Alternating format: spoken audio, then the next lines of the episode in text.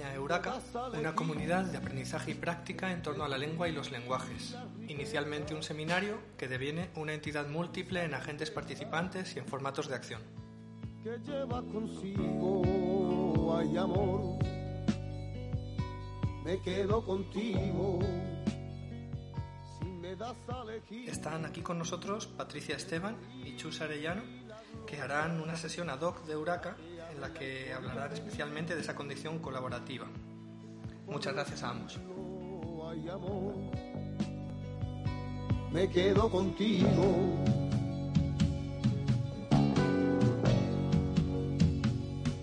Pues me he enamorado y te quiero y te quiero.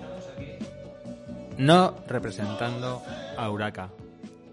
Porque el seminario Uraca se toma muy en serio el no nos representan de 2011. En este momento se está haciendo el pensamiento colectivo por dos de sus partes.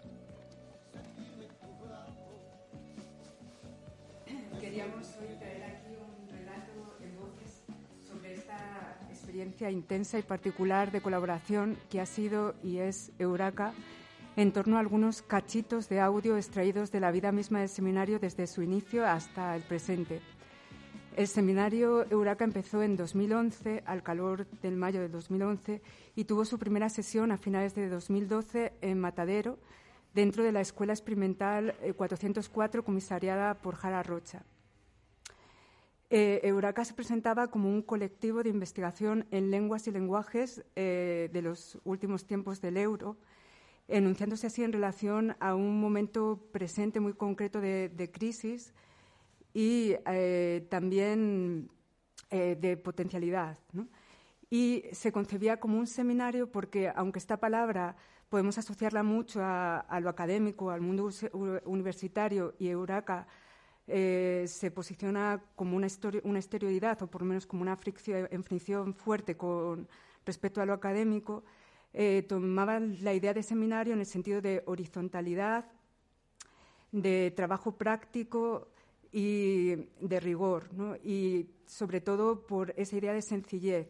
¿no? Basta con sentarse en una mesa en torno a unos materiales, unas lecturas, con unas preguntas para empezar a hablar. En una de las primeras comunicaciones de Uraca se leía La idea es proponer una investigación colectiva en el lenguaje, justamente ahora que parece que un mundo se termina y otro puede comenzar exactamente en el mismo lugar, solo que desplazado unos milímetros. A esta idea propuesta la hemos llamado Euraca. Euraca consiste en robarse un montón de lengua, un montón de lengua y de lenguajes, para poder escribir en otros términos, más precisos y exuberantes, nuestra presencia y nuestra potencia como lenguajeadores. Lenguajeadores del presente, seamos o no queramos ser poetas. Madrid es una ciudad de más de un millón de electos, de lectores, dialectos, jergas, lenguas, idiomas y sistemas de fraseo, de más de un millón de experimentos de vida y de cultura. Dentro de la investigación en, el lenguaje de Uraca, que es muy amplia, la poesía es importante, es un polo fuerte. De hecho, podía pensarse en Euraca como un seminario de poesía, pero al mismo tiempo no. Y la poesía es importante porque es un lenguaje que permite la máxima tensión, la máxima potencialidad y a través de una materialidad fuerte. Las palabras hacen cosas, o sea, hacen pensamiento y ese pensamiento es algo que se hace. O sea, hay sinapsis, hay electricidad adentro de la cabeza, hay un montón. O sea, no es simplemente una cosa inteligible, es matérico, ¿no? No es, no es inmaterial, todo el rollo del pensamiento también es matérico. Entonces, ¿cómo hacer eso? Y las palabras están haciendo eso. La distorsión dentro de la cabeza, sea disfrutable o no, es, es algo interesante. Me parece que es poner en riesgo un montón de cosas. Simplemente no es, no lo entiendo, pero me pone en riesgo intelectual muy, muy gravemente a mí un poema así, por ejemplo. ¿no? Respecto al funcionamiento de las sesiones, bueno, las sesiones siempre son públicas y abiertas. Los materiales se comparten antes y se invita eh, a una conversación a partir de un problema y de unos textos con los que se piensa ese problema. También hay otras sesiones que tienen otros formatos más parecidos a recitales, encuentro con autoras, autores, cruce con otros colectivos, pero el esquema básico es leer, sentarse y hablar, ¿no? y a veces escribir también. Y en cuanto a la organización, eh, en principio eh, los programas eran preparados y las sesiones eran llevadas por, por Patricia, pone aquí, Patricia soy yo, y María, que iniciaron el, el seminario. Y, eh, pero eso fue durante el primer programa. Ya el segundo programa del seminario eh, la preparación fue colectiva, ¿no? con gente que había venido, gente que participaba en el seminario, se organizaron eh, sesiones que eran preparadas eh, y presentadas y llevadas por, la gente que había participado, entonces empezó a hacer muchísimo más plural la organización. y de hecho, ese es el funcionamiento que he seguido hasta, hasta la actualidad aunque ahora existe lo que llamamos Core Uraca, que somos como unas 20 personas que alguna vez hemos organizado o participado y que somos como organizadoras virtuales de los, de los programas y eh, que vamos a las sesiones más 10, 15, 20 o, las que vengan, ¿no? que también forman parte un poco de, esta, comunicación, de esta comunidad. Eh, y bueno, desde el principio también fue importante, eh, después de cada programa de seminario, nos reuníamos, hacíamos una asamblea y pensábamos en cómo había sido el seminario, si, íbamos a, si queríamos seguir o no, o cómo seguir. Y bueno, hacíamos un pensamiento muy a fondo de, cómo habían ido las cosas y esto fue yo creo que muy importante desde el principio. Y de hecho, la segunda eh, asamblea se decidió no seguir en, en Matadero, dejar este espacio Em, bueno, eh, se hablaron de muchas cosas, o sea, de muchas cosas que se ofrecían de ese espacio, pero también de muchas limitaciones y de dificultades ¿no? para seguir allí. Entonces, eh, se pensó en ir a otro espacio y también ir hacia la autogestión ¿no? cada vez más. Y después de estar en Matadero, hemos estado, eh, el, seminario, los programas, de los que luego hablaremos un poco, como qué son, ¿no? como, consisten, Em, han ido sucediendo en distintos espacios, eh, por ejemplo, en la Galería Cruce, algunas asambleas fueron en el Centro Social La Morada, también en la Biblioteca de Bellas Artes, eh, bueno, a raíz de una invitación de Javier Pérez Iglesias a María Salgado para comisariar una adquisición de fondos de la biblioteca, que consistía, bueno, María propuso eh, comprar materiales de eh, literatura, de poesía, en particular argentina contemporánea, muy interesante. Allí se organizó un seminario que se llamaba Más Plata para Todos y, eh, bueno, se creó un vínculo con la biblioteca y con Javier y entonces es uno de los espacios donde también ha sucedido Euraca eh, también un, otro espacio muy importante para los últimos programas ha sido la ingobernable, luego hablaremos un poco más. Y bueno, también ha sucedido en, eh, de hecho, la, última sesión recital del último programa, que ha sido el pasado octubre, fue en el Reina Sofía, un, recital. Y bueno, después de, como os decía, en estas asambleas, después de cada programa, se habla mucho de, eh, hemos hablado de cuestiones de funcionamiento y también bueno, la organización, de cómo nos sentimos en los espacios, qué, interacción o, qué pasa cuando los, eh, el seminario sucede en estos espacios, ¿no? y, y, también sobre cuestiones de, de cómo, cómo funciona el, el, el colectivo. Bueno, yo diría que mm, como grupo eh, quienes formamos parte de, de Uraca, em, creo que creo, me parece que, sentimos que formamos parte de un colectivo em, que colabora efectivamente, pero no sé si, en el, que si colabora, por lo menos para mí, eh, siempre quiere decir lo mismo y las personas lo entendemos siempre de la misma manera.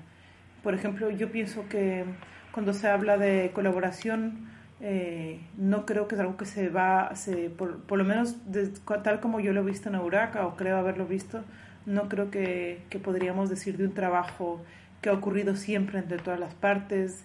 Eh, tampoco creo que se puede pensar que la colaboración está exenta de conflictos, eh, ni tampoco creo que podemos pensar que, que lo colaborativo consiste en la presencia de grupos de personas haciendo siempre la misma cosa.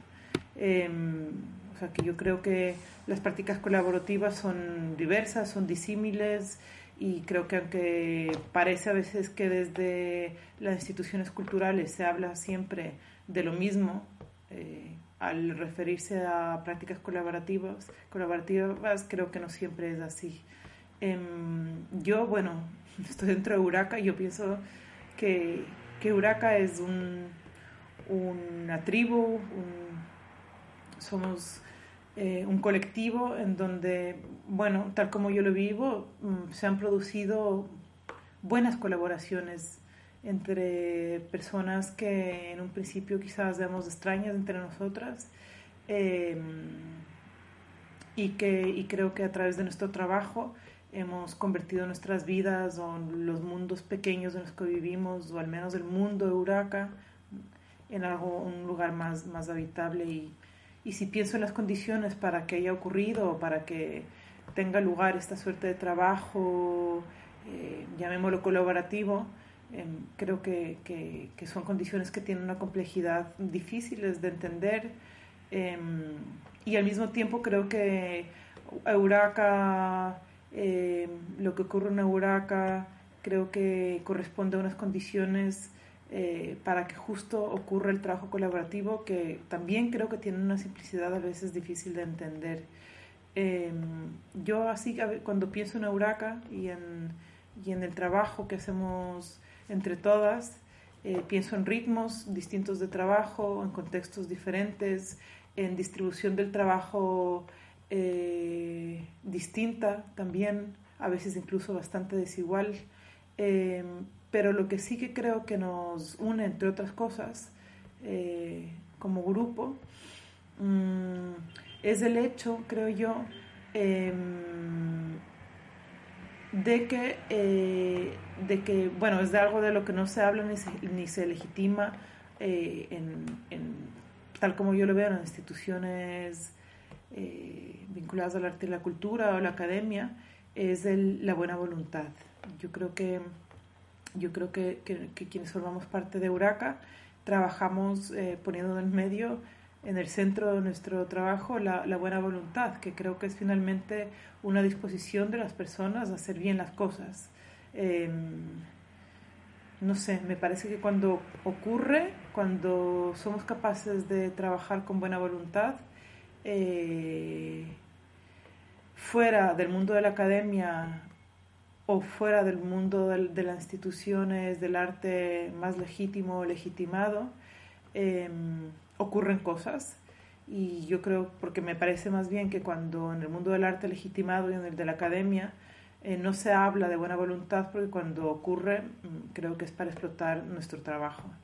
Em, no sé, me parece que en Euraca hemos eh, la práctica em, de trabajo y de investigación de Euraca creo que está muy, muy centrada en, la, en, la, buena voluntad y creo que, que, además poco a poco hemos ido aprendiendo a saber en dónde, en dónde la hemos de colocar.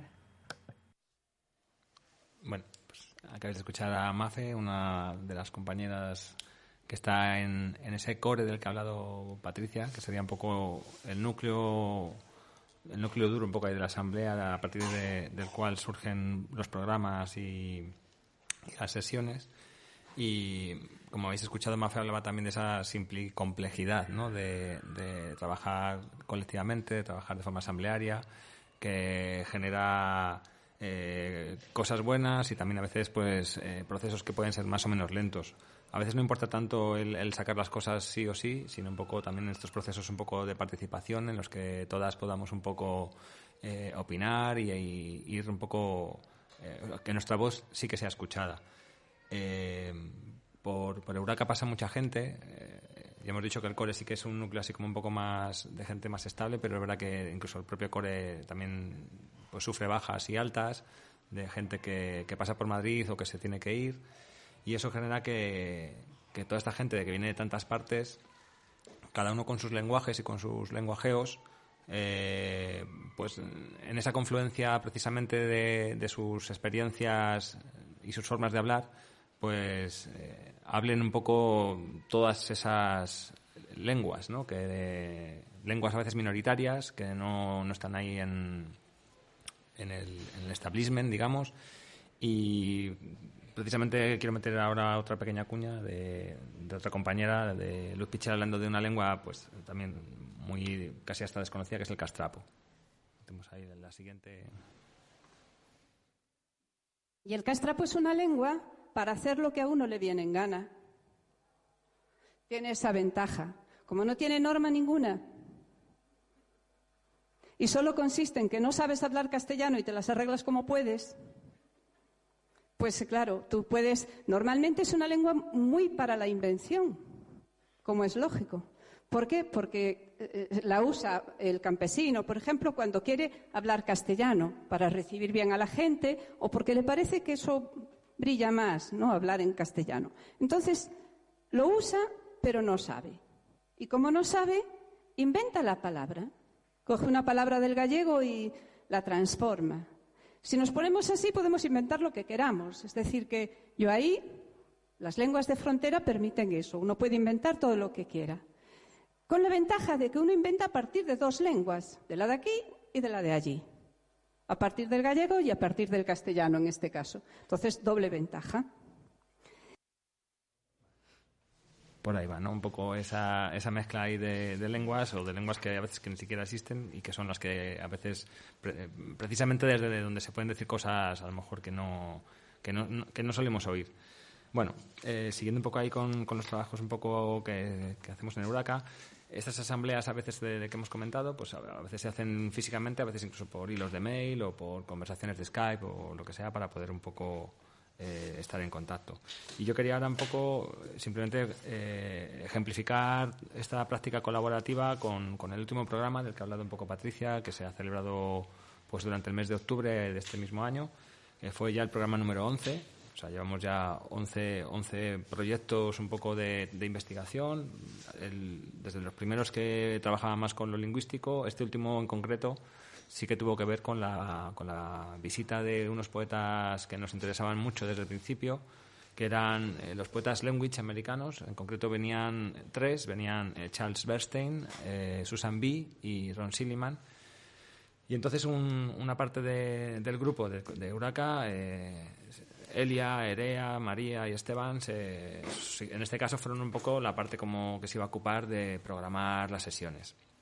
Ellos fueron los que decidieron que el programa 11 se dividiera en seis sesiones, eh, cinco se hicieron en la Ingobernable eh, y, la última fue en el Reina Sofía, un recital ya un poco para, para cerrar este programa.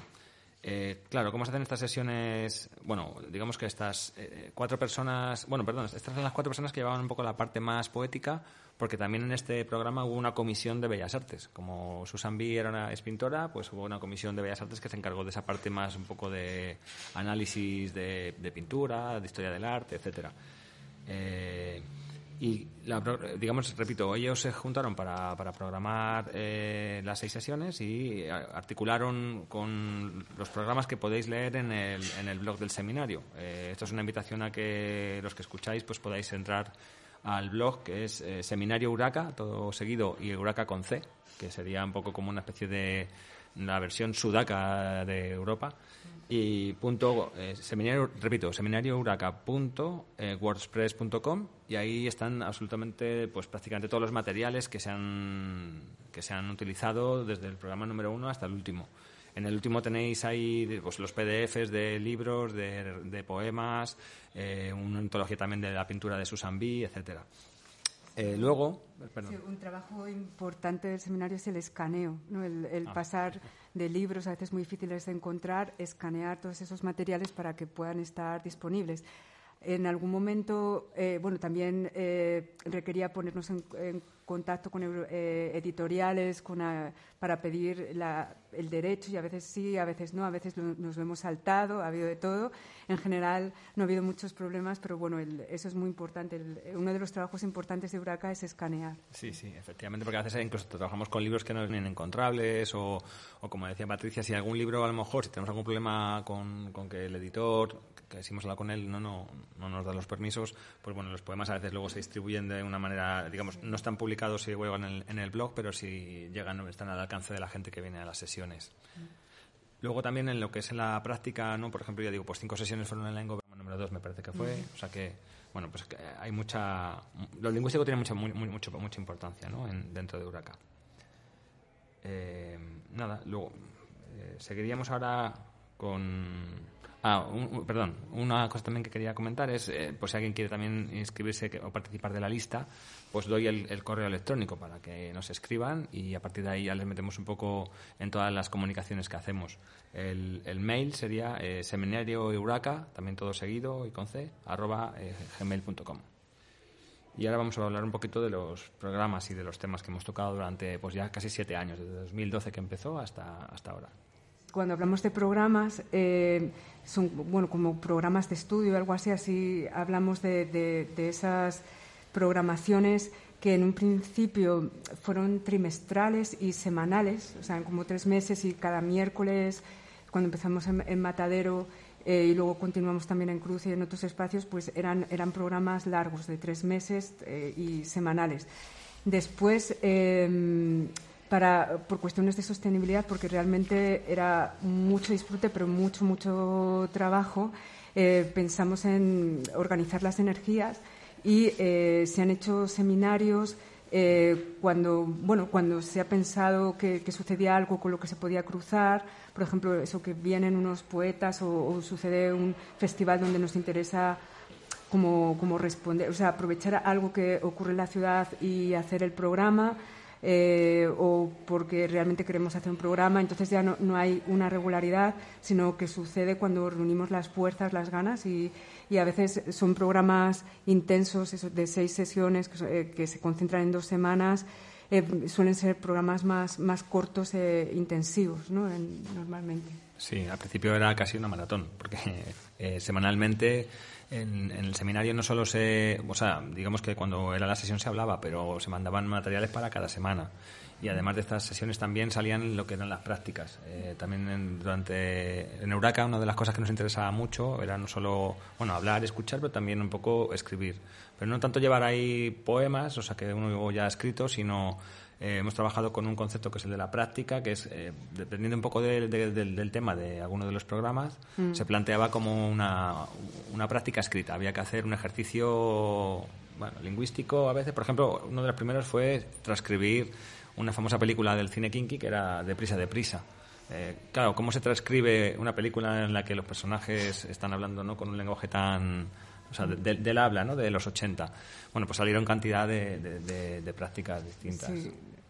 Exacto, que hay, que hay una, una, forma así fonética estandarizada por la filología de cómo se pasan las marcas del habla a la escritura, pero eh, es súper incompleta y, se puede pensar. Entonces, era el esfuerzo de, representar toda esa riqueza de acentos, aspiraciones, de, que luego podíamos hacer, eh, podíamos extender a, a, cualquiera que hable, ¿no? porque tenemos una idea así como muy limpia y, y descarna de lo que es hablar, pero, pero realmente mucho, mucho del oral, muchas marcas, mucha materialidad que se borra en la escritura. Muchas veces la escritura es una borradora. Sí, cuando, cuando, ves los subtítulos de una película o en televisión, ahora que todos que, cada vez se, se, transcribe más, es alucinante, claro, la, bueno, la pobreza ¿no? que queda o que, poco queda de todo lo que se ha dicho en esas letras. Entonces, bueno, creo que esa era una de las. En Euraca además hay muchas sesiones, están, están los, los audios están grabados, que esto es una cosa que luego comentaré de un, de un, archivo sonoro que se, que se está preparando. Y también podéis encontrar, digo, pues si buscáis en, el blog del seminario, pues yo que sé, un scratch que se hizo a una conferencia en la que estaban ahí profesores un poco de la, de la academia, ¿no? Ahí de, género, hablando indignadísimo, esto de ah, femenino y tal. Pues, bueno, una polémica que hubo con Bosque, que es un catedrático, bueno, que publicó un, un artículo posicionándose como muy fuertemente eh, frente ¿no? a las posibilidades de de o sea, que, que, se rompa el sistema y que se filtren otras posibilidades de, denunciar los géneros. Entonces invitó a un profesor rancio, rancio, rancio de una universidad inglesa. Entonces fuimos eh, tres personas sobre la casa allí y en medio de la conferencia pues nos dedicamos a hacer preguntas eh, que le resultan bastante incómodas y, todo creció, o sea, se generó una situación así performática muy loca de golpeaba la mesa diciendo coño, coño, coño, coño, así sin, sin parar y ahí eh, bueno, eso es, es una de las cosas que se pueden encontrar en el blog.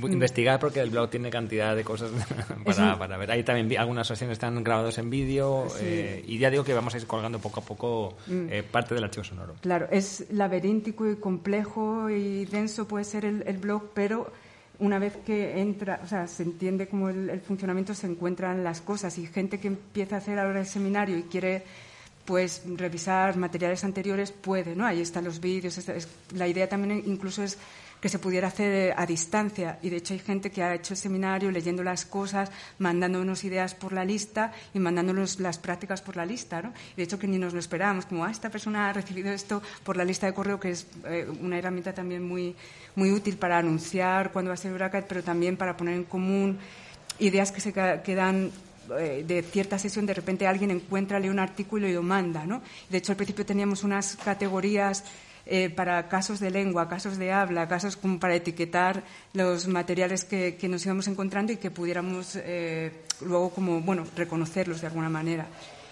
Y bueno, de las prácticas quería, quería decir una cosa que sí que es muy importante porque Euraca, bueno, una, una cosa lógicamente importante es la lectura, que es un dispositivo de lectura y de recepción, eh, porque de alguna forma María y yo, que veníamos de la universidad de filología y que también nos interesaba la poesía y estábamos en contacto, y bueno, y Chus también con, con círculos así como de escritores, podemos decir, sí.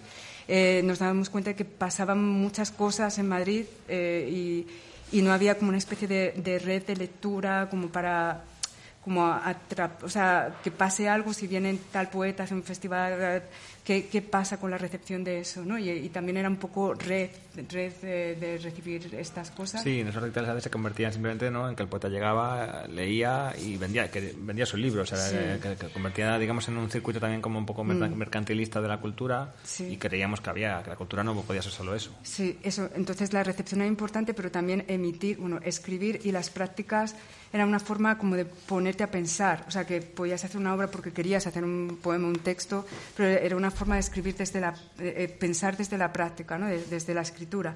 Y de hecho la, la última práctica del seminario sobre los poetas language eh, era escribirnos cartas porque, eh, como decía Chus, eh, estos poetas es muy interesante porque en los 70 tenían una comunicación entre costa y costa de Estados Unidos, estaban los de Nueva York, los de California y se escribían cartas sin parar y están recopiladas en un tocho así de, de cartas un, eh, y era muy interesante por- porque iban bueno, a cuestiones de poética que les interesaban, no sé, y en una de esas cartas, que el fragmento está eh, en el blog, no me acuerdo exactamente, de- de- decía, qué bueno sería podernos escribir automáticamente y que tú me respondieras aut- automáticamente sin esperar, o sea, estaban soñando Internet, pero así literalmente, o sea, qué bueno podría ser comunicarnos al momento porque esto ha pasado, pero ya que ha pasado el seminario y no nos ha llegado tus ideas. Y entonces, bueno, el, el tema de las cartas, entonces la práctica que nos propusiera, propusieron las organizadoras del, del seminario era eh, escribir, o sea, ver algunos ejemplos de cómo eran estas cartas, cómo se escribían eh, con muchas abreviaturas, porque querían escribir muy rápido y tenían unos códigos y abreviaturas, y también donde se mezclaba la vida con la escritura, pero la verdad cuando le leíamos es que es solo escritura, o sea, un poco de vida también tenía. Entonces, eh, la idea era elegir, o sea, escribir a alguien del seminario que conociéramos o no, eh, con copia al seminario, una carta. Entonces se cruzaron un montón de cartas y se van a recuperar, recuper- eh, recopilar en un PDF que luego se va a mandar por la lista y de hecho vamos a quedar a hacer la asamblea de este último programa leyendo estas cartas en, conjunto, ¿no? Bueno, otro de los temas también así que nos han interesado mucho, como ha comentado también antes Patricia, con el fondo que llegó ahí a la Biblioteca de Bellas Artes, fue un poco el fondo de la poesía argentina, sobre todo de los 90 en adelante. Y vamos a poner un, un- Sí. otro audio de María Salgado, un poco comentando por qué nos interesaba ¿no? esto. O sea, para pensar Huraca, ¿no?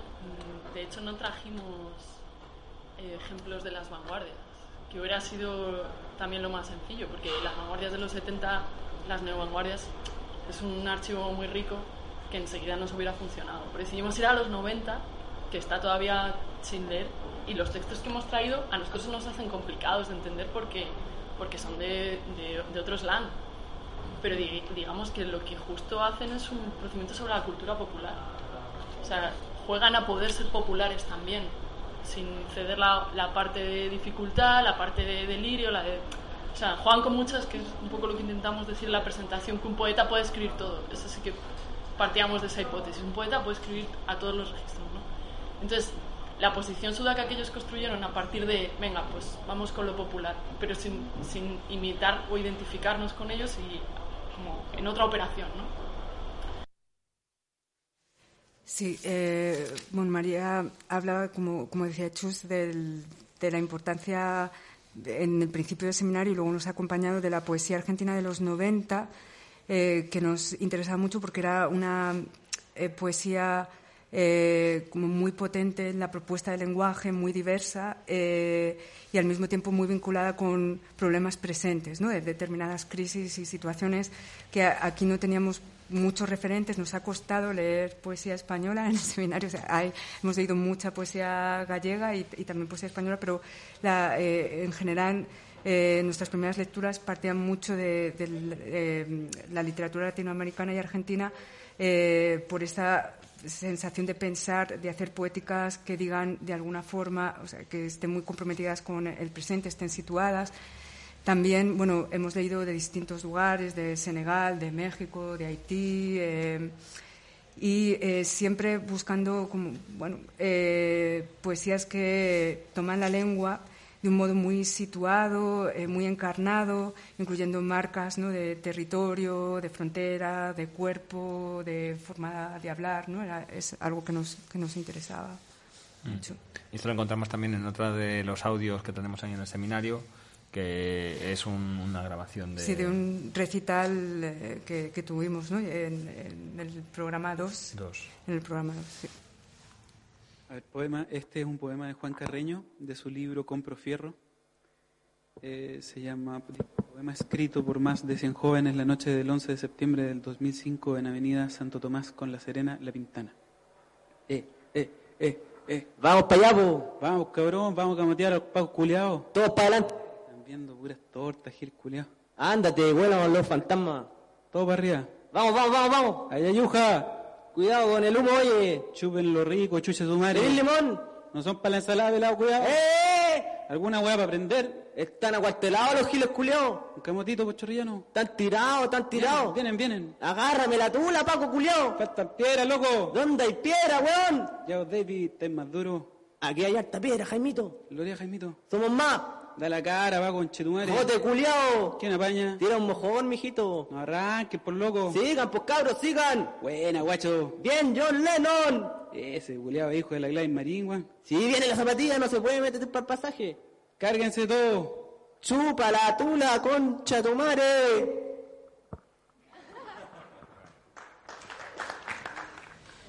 como veis, bueno, pues un, un texto, un poema que surge del eh, lenguaje, ¿no? Que hay en una manifestación en Chile. Esto es de hace unos cuantos años, pero volvemos a estar en la misma situación ahora mismo otra vez en Chile, ¿no? Y en otros países, mm. eh, bueno, en, muchísimos países está habiendo conflictos eh, estos días, esto, últimamente.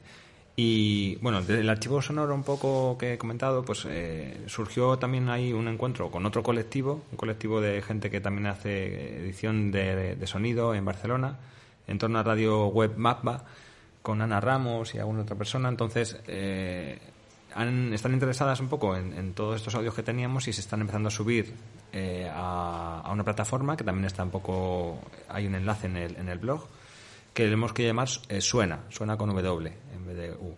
Y ahí hemos colgado el primer programa de, Esteban Puyals, hablando de, de estos poetas language que hemos citado varias veces eh, con motivo de los 30 años, después un poco de, su nacimiento. Es una sesión de junio del 2018 y la idea es que ahí se vayan colgando más materiales un poco de todos estos archivos sonoros que, se han ido generando en Euraca.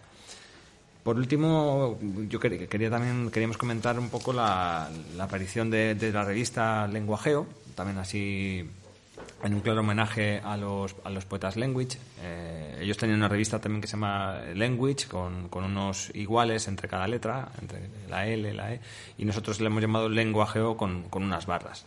Eh, hemos sacado, como he dicho antes, el número 2 y esa revista también se articula con tres ejes ahí que para Euraca son muy importantes, como son el eje del lenguaje, de lo lingüístico, de cómo la lengua no solo es una herramienta que utilizamos, sino que también es una, una herramienta que nos construye Eh, el otro bloque que sería el tema de crisis, porque nos parecía que el lenguaje y la poesía y todo esto no podía estar tampoco al margen de las crisis un poco lleva que constantes a las que nos mm, somete el capitalismo y el tercer bloque que era forma en el que se trabajaba un poco más con, con el, lenguaje como materia ¿no? un poco que también es una cosa que está muy muy en, en Euraca desde el principio que están los lenguis eh, ellos también cogen un poco la figura, por ejemplo, de Gertrude Stein, ¿no? Como, como, una de las primeras que sí que es consciente de esta materialidad.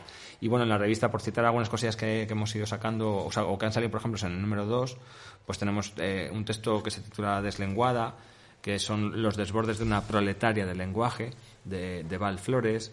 También eh, Ron Silliman, uno de estos poetas que vino, nos, nos, ofreció un texto que había sacado ya en la revista Lenguis hacía 30 años, que es Desaparición de la palabra y aparición del mundo o eh, un poeta peruano, Mario Montalbetti, nos, nos trajo un texto sobre los límites de, del poema. En la parte de crisis, por ejemplo, pues también hay un texto de, de Mafe, que, a la que hemos escuchado antes, hablando de cómo suspender la vida, que relaciona un poco un libro de Luz Pichel con, con los sucesos del año pasado, cuando murió este mantero aquí en Lavapiés.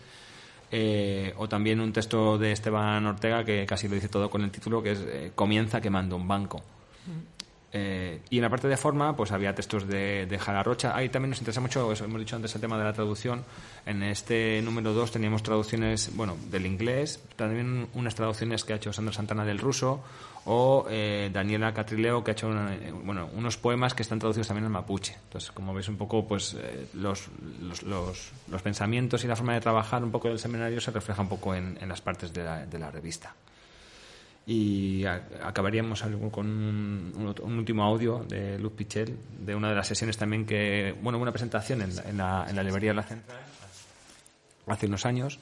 Y en ese en esa presentación bueno que pues, se, se, leyeron algunas eh, prácticas como las de la zanjita y, y, Luz Pichel también leyó este precioso ahí texto no sé llamarlo poema que, que vamos a poner ahora. Toma una pizarra.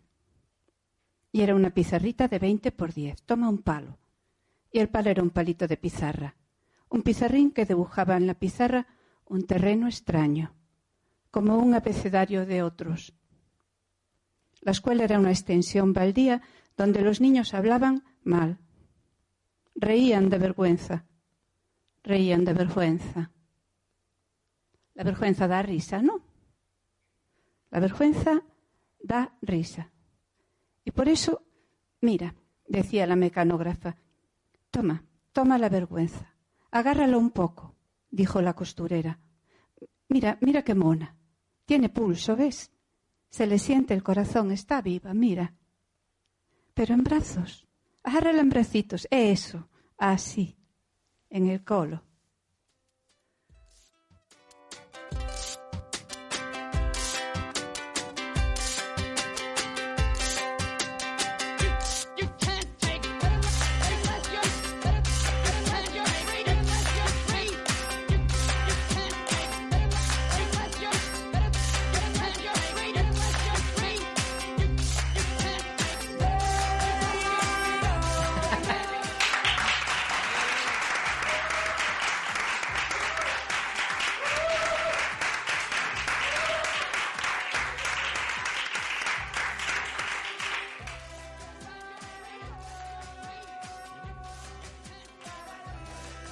Hasta aquí este tercer episodio de On Collaboration, en torno a Madrid y la cultura heterodoxa.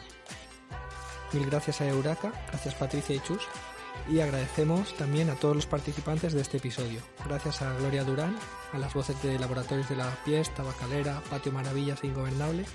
Gracias a Adolfo Estalella, Jordi Claramonte, Ana Mina, Celia Mayer, César García, Germán Díaz y gracias al equipo de On Collaboration. Marta, Natasha, Mae, Luiso, Sergio, Julia, Chacón, Manu, Juanito y al resto de colaboradores y público. Muchas gracias a RACA, la radio del MACA de la ETSAM. Muchas gracias a Espacio Ucrania y al Centro Social Tabacalera que nos ha acogido hoy. Y muchas gracias a las ayudas a espacios independientes de creación contemporánea del Ayuntamiento de Madrid.